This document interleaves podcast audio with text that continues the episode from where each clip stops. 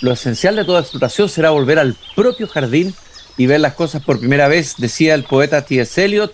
Muy buenas tardes, queridos y queridas radiovidentes que nos escuchan en Antofagasta, en Temuco, Valparaíso, Viña del Mar, los que nos siguen por pauta.cl y a través de Spotify. Estoy abriendo puntualmente la verja de madera de mi jardín.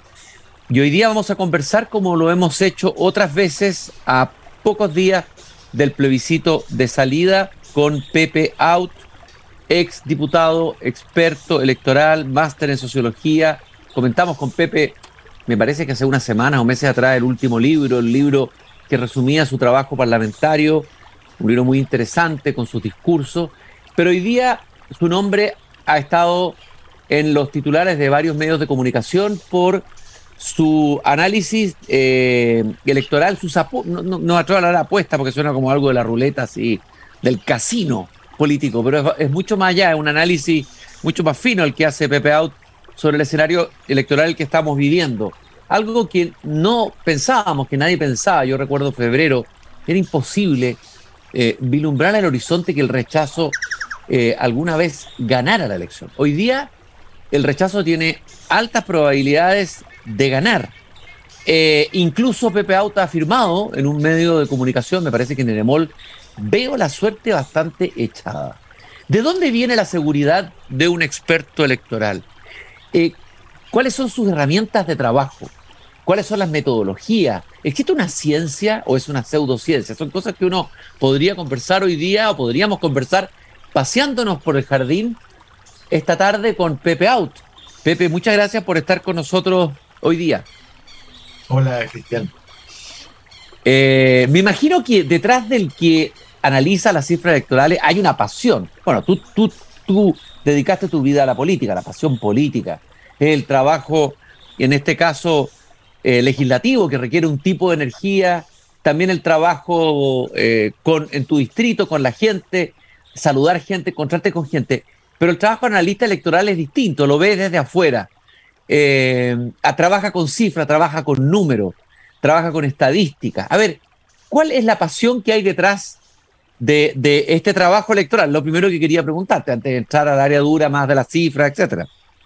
Mira, yo, yo siempre mantuve esta pasión por, lo, por las elecciones, que son como el desideratum de la democracia, el momento en que se expresa la voluntad de la gente y se traduce en escaños, en relaciones políticas, en fin, es probablemente el momento más importante de la democracia.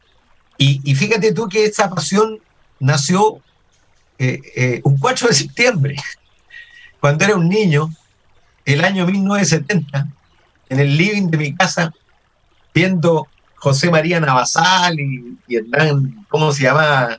Hernández Parker, en fin, Luis Hernández Parker. Luis Hernández Parker, claro, está un poco ya a esas alturas de la noche, un poquito bebido, y entregaban, y entregaban cifras, y yo a mis 12 años, 13 años, con un cuadernito, iba anotando e iba proyectando. Y esa pasión nació ahí, de haber tenido 12, 13 años. Pasión interrumpida, porque después vinieron 17 años sin elecciones. ¿ah? Pero yo me fui el 80, el 83 eh, a Francia y viví elecciones y tuve la oportunidad además de, meterme de lleno a, analizar elecciones. Luego volví el 89, el 88 en realidad, y, y, yo trabajaba en Sur, una institución que dirigía Eugenio Tironi en esa época, e hicimos un apoyo a gol con las elecciones del 89. Y ahí estaba Eugenio Tironi, Javier Martínez, que trabajaba en las encuestas de, del no y, hicimos una polla con los resultados parlamentarios, en fin, polla que yo gané. y, y, de ahí escribí mi primer análisis electoral del 89 y terminaba ese análisis haciendo una proyección de lo que iba a ocurrir en las municipales del 92, que fue probablemente con 90, 90 tres años antes, eh, y fue probablemente mi, mi, proyección más exacta de la historia de mis predicciones. ¿ah? Y de ahí en adelante, tú sabes, en Chile, el que clava un clavo donde nadie lo ha clavado se convierte en clavador profesional. Entonces yo me convertí inmediatamente en experto electoral. Y entonces, claro, después hice el análisis de las municipales, después las parlamentarias del 93, y después seguía haciéndolo aún cuando yo ya era actor, pero siempre he vivido como el actor y el analista que llevo dentro, mirándome también mi propia conducta electoral, mis propios análisis electorales. Y, bueno, en el Congreso yo era el consultor de, de colegas transversalmente que venían, peregrinaban a, mi consejo electoral. Oye, Pepe, y, de todos eh, los pronósticos que has hecho, ¿cómo, en general te ha ido en todos bien o has tenido alguno en que te hayas equivocado, que haya sido como eh, algo que recuerdes particularmente y que te haya hecho volver atrás y decir, no, no incorporé estos elementos en el análisis, me faltaron aprender, digamos, de, de, haberte equivocado en el pronóstico, haber errado en, algún pronóstico? mi principal caída, si tú quieres, fue la elección de convencionales, el, el 2020, ¿ah? donde anduve bastante bien en las municipales, mucho mejor todavía en las regionales, pero lejísimos de lo que ocurrió en la elección de convencionales, porque cuatro de cada diez chilenos votó contra el sistema político por listas independientes. ¿ah? Y, y ahí me di cuenta de lo que me había faltado yo sabía, yo, yo le daba que iba a votar 20% por, eh, por Independiente, votó el 40%. Y luego, eh, como no veo televisión, no me di cuenta del impacto que tuvo la ley que mandó Piñera, el presidente Piñera, para darle espacio en la franja a las listas independientes. Mm. Y eso evitó la dispersión. Yo sabía que iban a sacar votos, pero iban a estar muy dispersos porque había 88 mm. listas independientes. Mm en los 28 distritos. Entonces la lista del pueblo y los independientes no neutrales adquirieron identidad corporativa, es decir, se transformaron en partidos, antipartidos, y sacaron, tú sabes, la lista del pueblo se convirtió en la tercera lista más votada de la noche a la mañana. Sí. Oye, eh, ahí, por supuesto, anduve por las tapas.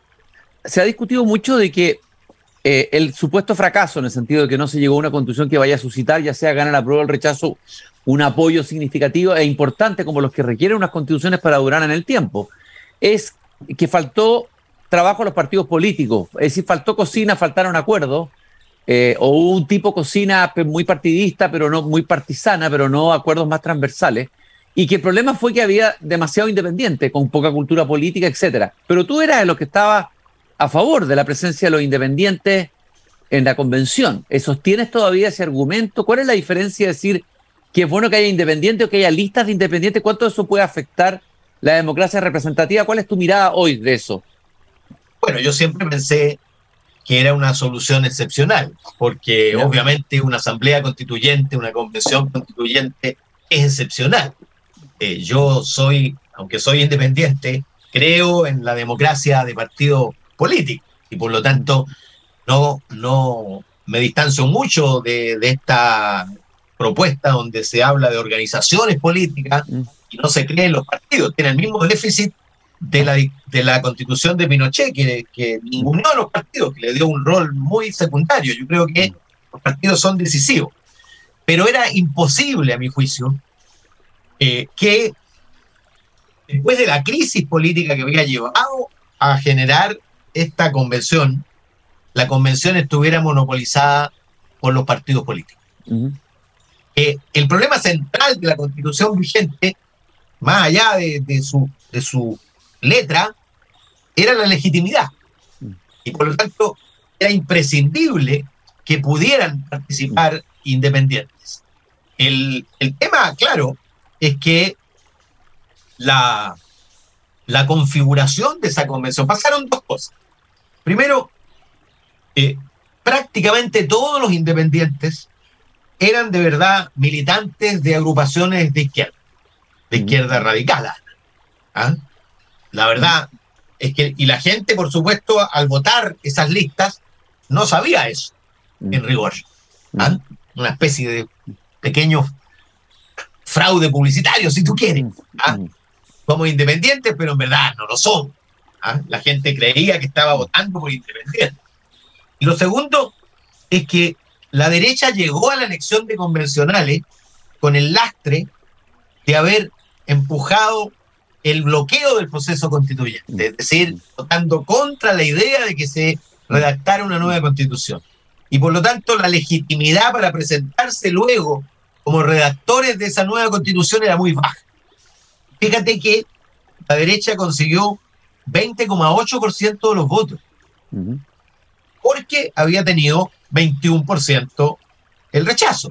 Es decir, la elección de convencionales es heredera del el rechazo. Y, y, poco, poco más tarde, cuando viene la elección parlamentaria, la derecha vuelve a su tamaño natural. 37% en las parlamentarias, 40% en la primera vuelta, 44% en la segunda vuelta.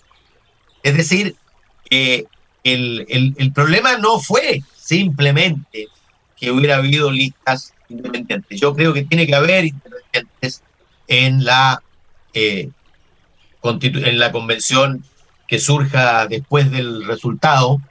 Eh, se tendrá de discutir si esa exigencia de independientes se le hace a los partidos o creo que es lo más razonable, o se constituyen listas. Yo creo que esa solución es mala, porque en la práctica, constituir listas lo que está haciendo es permitirle a los independientes constituir un partido por un día. ¿Ah?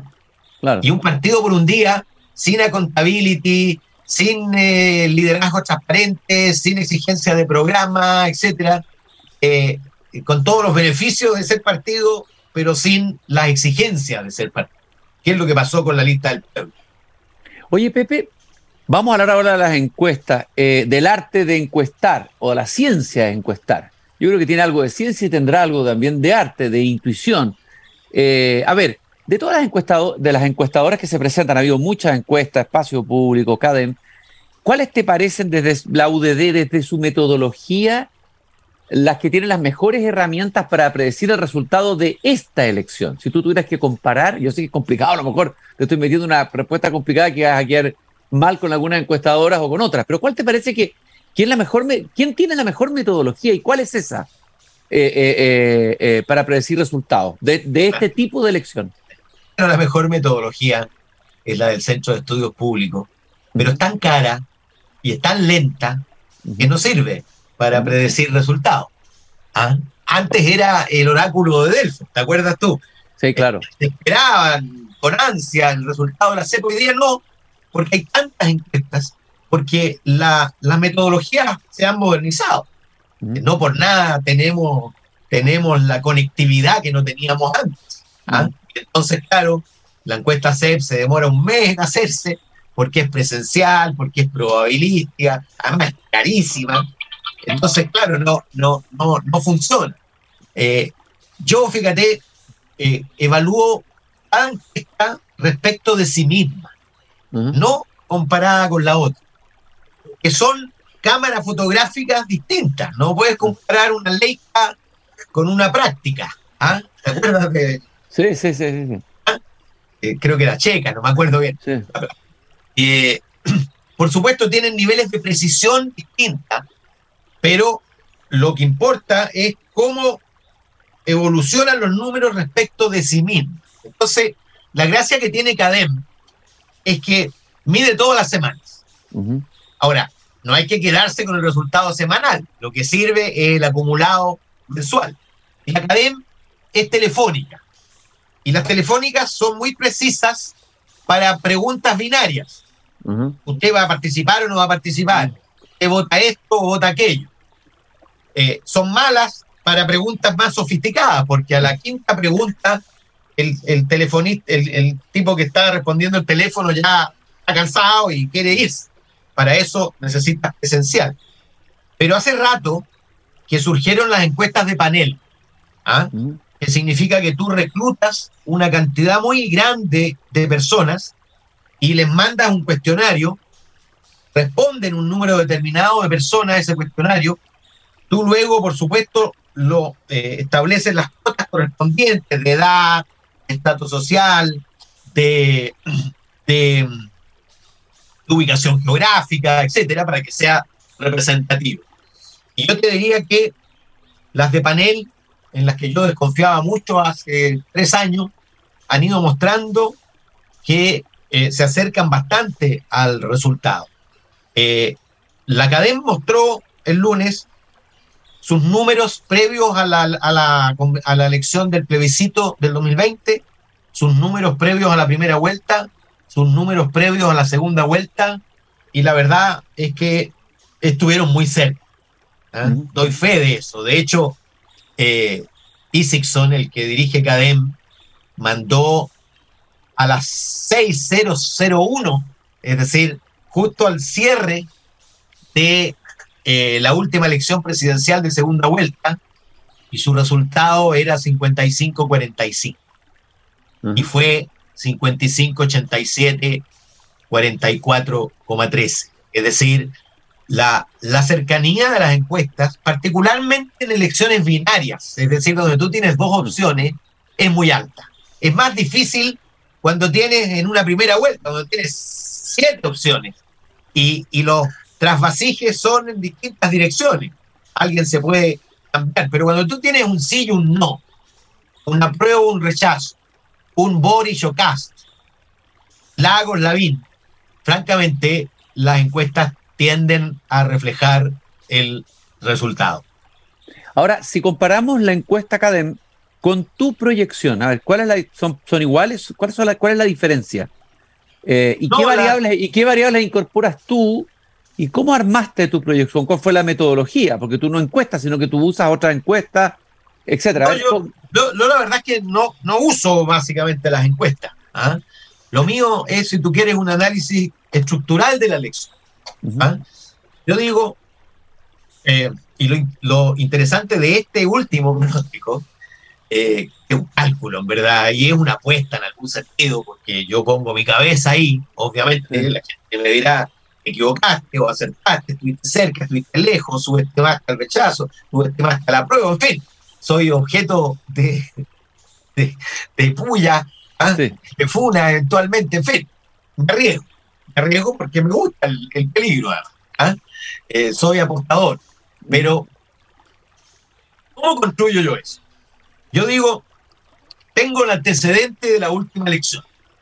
En la segunda vuelta, los chilenos participaron además en, en cantidad, 8.270.000 votos válidos, participaron para dirimir entre Boris y Cast. ¿Y yo qué digo? Las 3,6 millones de personas que votaron por Cast en esa disyuntiva, estando el apruebo y la propuesta de la convención varios metros a la izquierda del Boris de segunda vuelta, es muy improbable que esa gente que optó por Cast vote a prueba. Por lo tanto, hay ahí 3,6 millones del rechazo.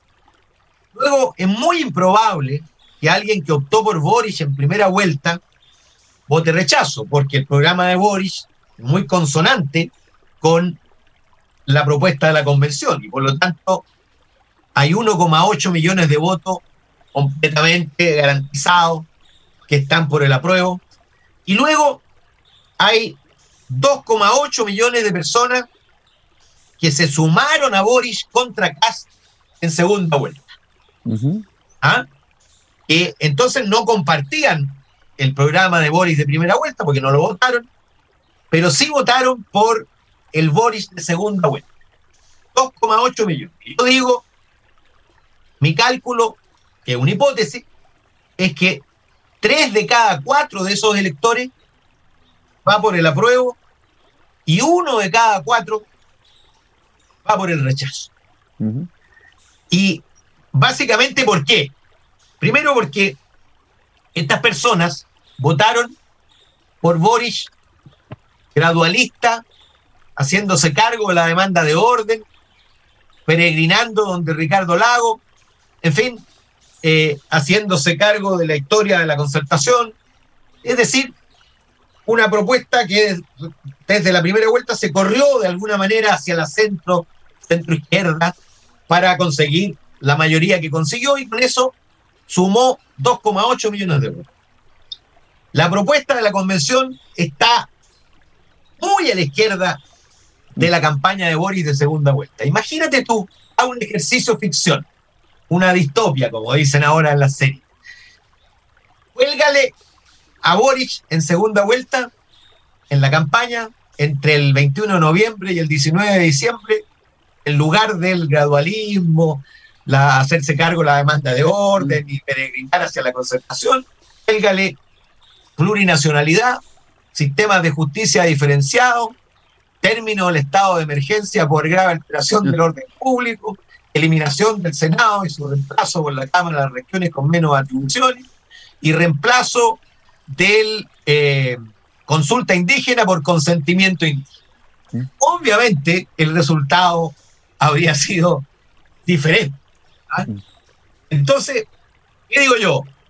De ese votos adicionales, entonces esos 2,8, en número grueso, 2 millones van para la prueba y el 25%, más o menos 800 mil, 700 y tantos mil, van al rechazo.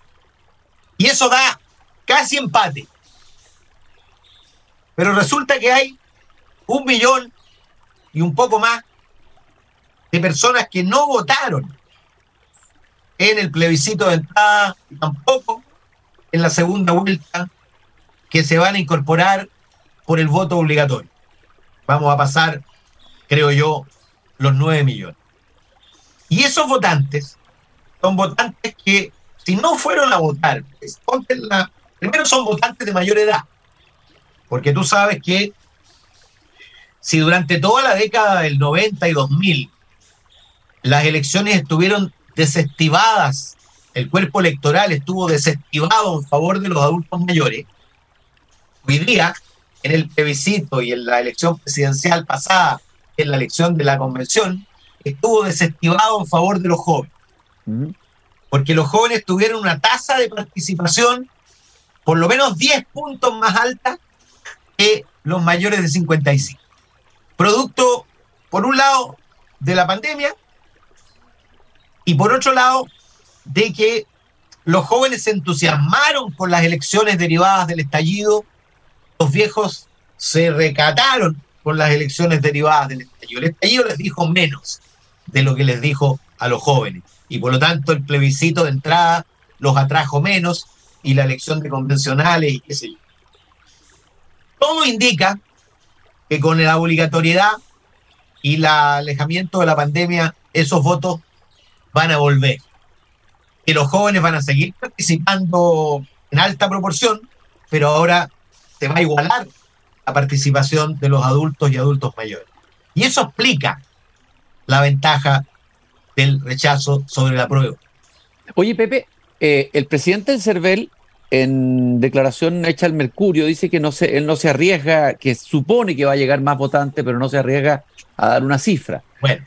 Eh, ahora, hay cambios de domicilio, eh, bueno, te va a dar varios factores. En la Araucanía hay gente que está, hay un alcalde que está reclamando que la gente probablemente no va a ir a votar por miedo, que pueden haber muchos atentados, que es una zona donde el rechazo podría ganar votos. O sea, podrían haber elementos que pudieran cambiar ese escenario optimista de una mayor participación, gente que se queja. La mayoría, a mí me resultó el domicilio muy bien, pero uno escucha quejas en la radio todo el día, etcétera, de gente que no le, no le miraron el, domicilio, que la georreferenciación no, no les tocó a ellos ¿Pueden haber elementos que cambien y que, que inhiban esa participación que tú estimas eh, suplementaria? O sea, esos votos suplementarios que van a venir del que no votó antes, que además es un votante que le cuesta levantarse más a ir a votar en general.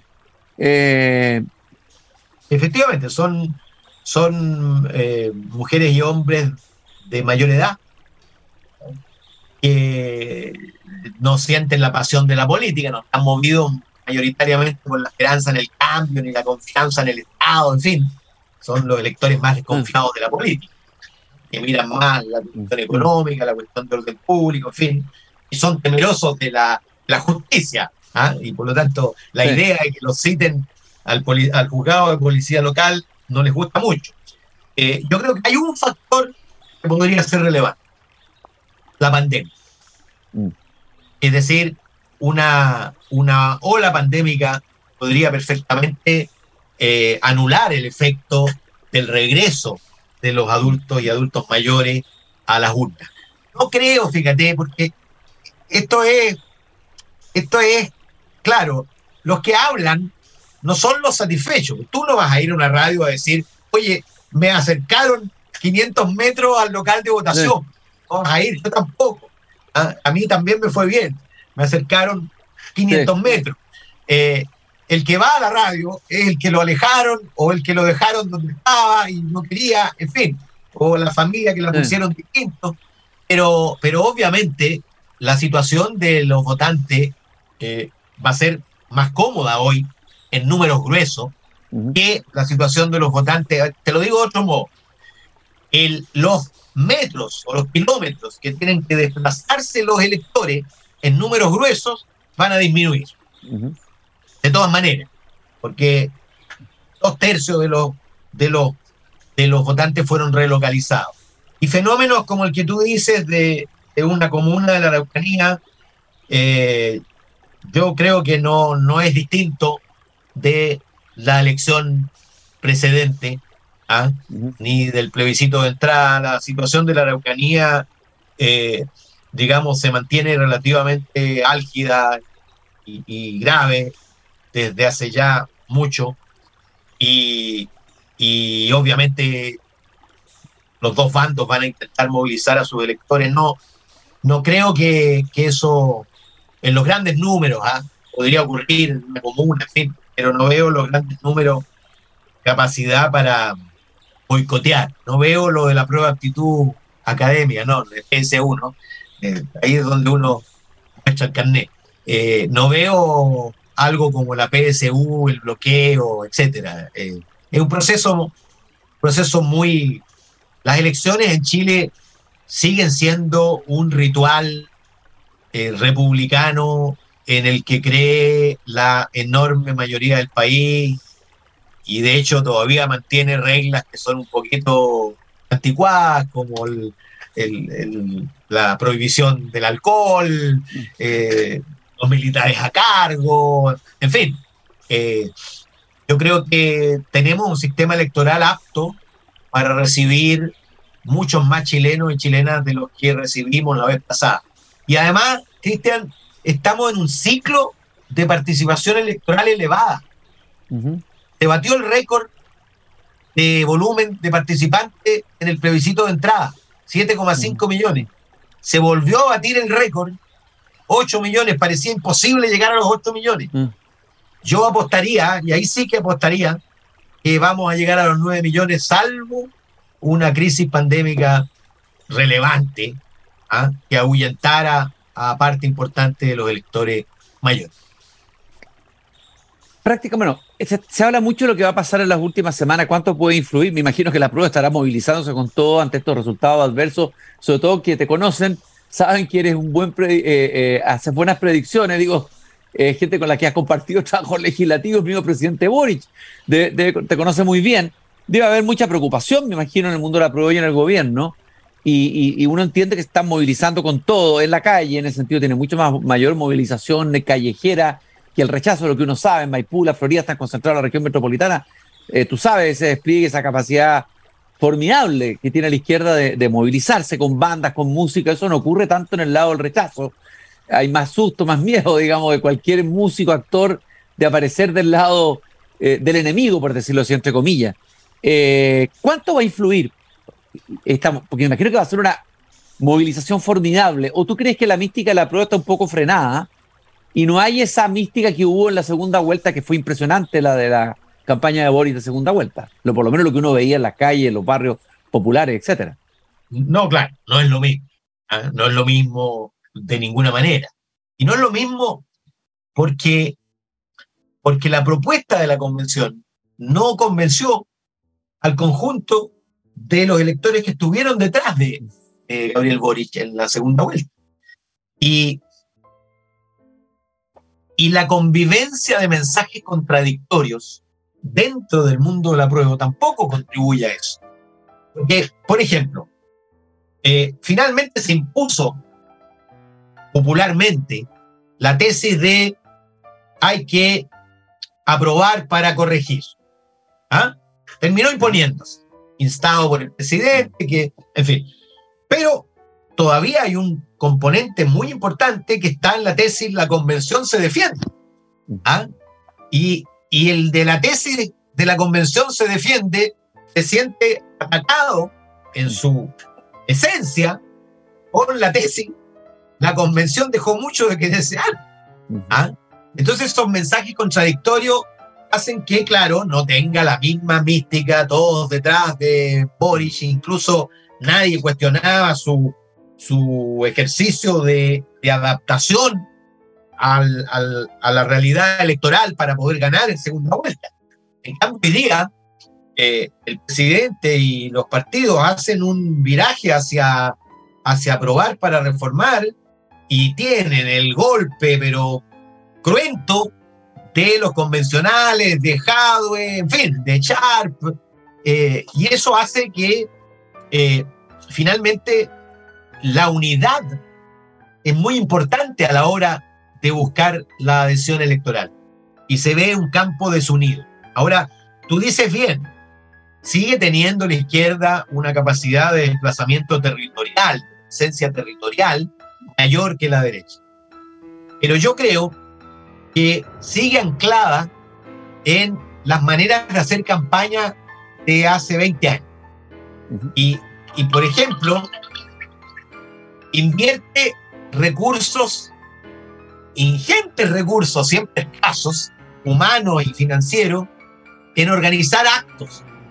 Mm. Y francamente, a esos actos van los convencidos. Y lo que tiene que hacer alguien que quiere remontar es poner toda esa energía humana y esos recursos financieros y humanos donde están los indecisos, que son en sus hogares y en las redes sociales. ¿ah? Eh, yo creo que ahí han equivocado el tiro. Las redes sociales tienen menos presencia que el rechazo, ¿ah? han invertido menos. Y, y, bueno, los hogares están en un esfuerzo ¿ah? de marcación, al, marcación al, hombre, como se dice, al hogar. Eh, pero hoy día, fíjate, redes sociales y televisión hacen la diferencia. ¿Sabes qué? Lo, lo, lo, lo más relevante que yo leo de las encuestas hoy día es que casi no quedan indecisos. Y por lo tanto, para remontar, tú tienes que ir sobre electores que están ya optando por el rechazo de manera todavía frágil, pero que están optando por el rechazo.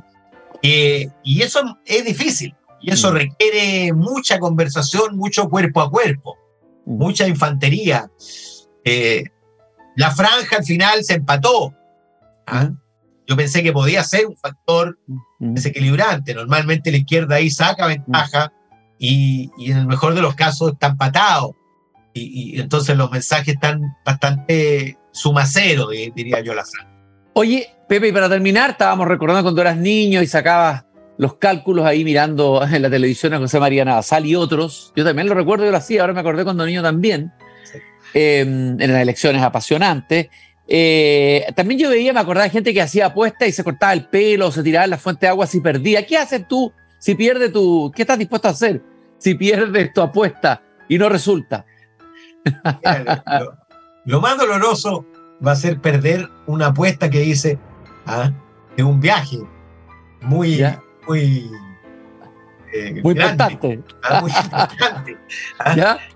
Eh, si mi pronóstico, porque yo, yo tengo esta idea eh, desde, desde antes de que las encuestas empezaran a mostrar ah, ah. la diferencia, creo que alguna vez conversamos. Mm. Eh, yo estructuralmente, desde que, mira, desde que se instaló la convención y empezó a distanciarse del sentido común, yo dije, ellos perdieron de vista al electorado. Pensaron mm. que estaban, tenían la elección garantizada. Y cuando uno tiene la elección garantizada, se achancha, como decían Gorosito y Acosta. Es decir, sí, dice con el dedo chico, haga lo que haga, igual me lo van a aprobar. Y por lo tanto no hago el esfuerzo para sintonizar.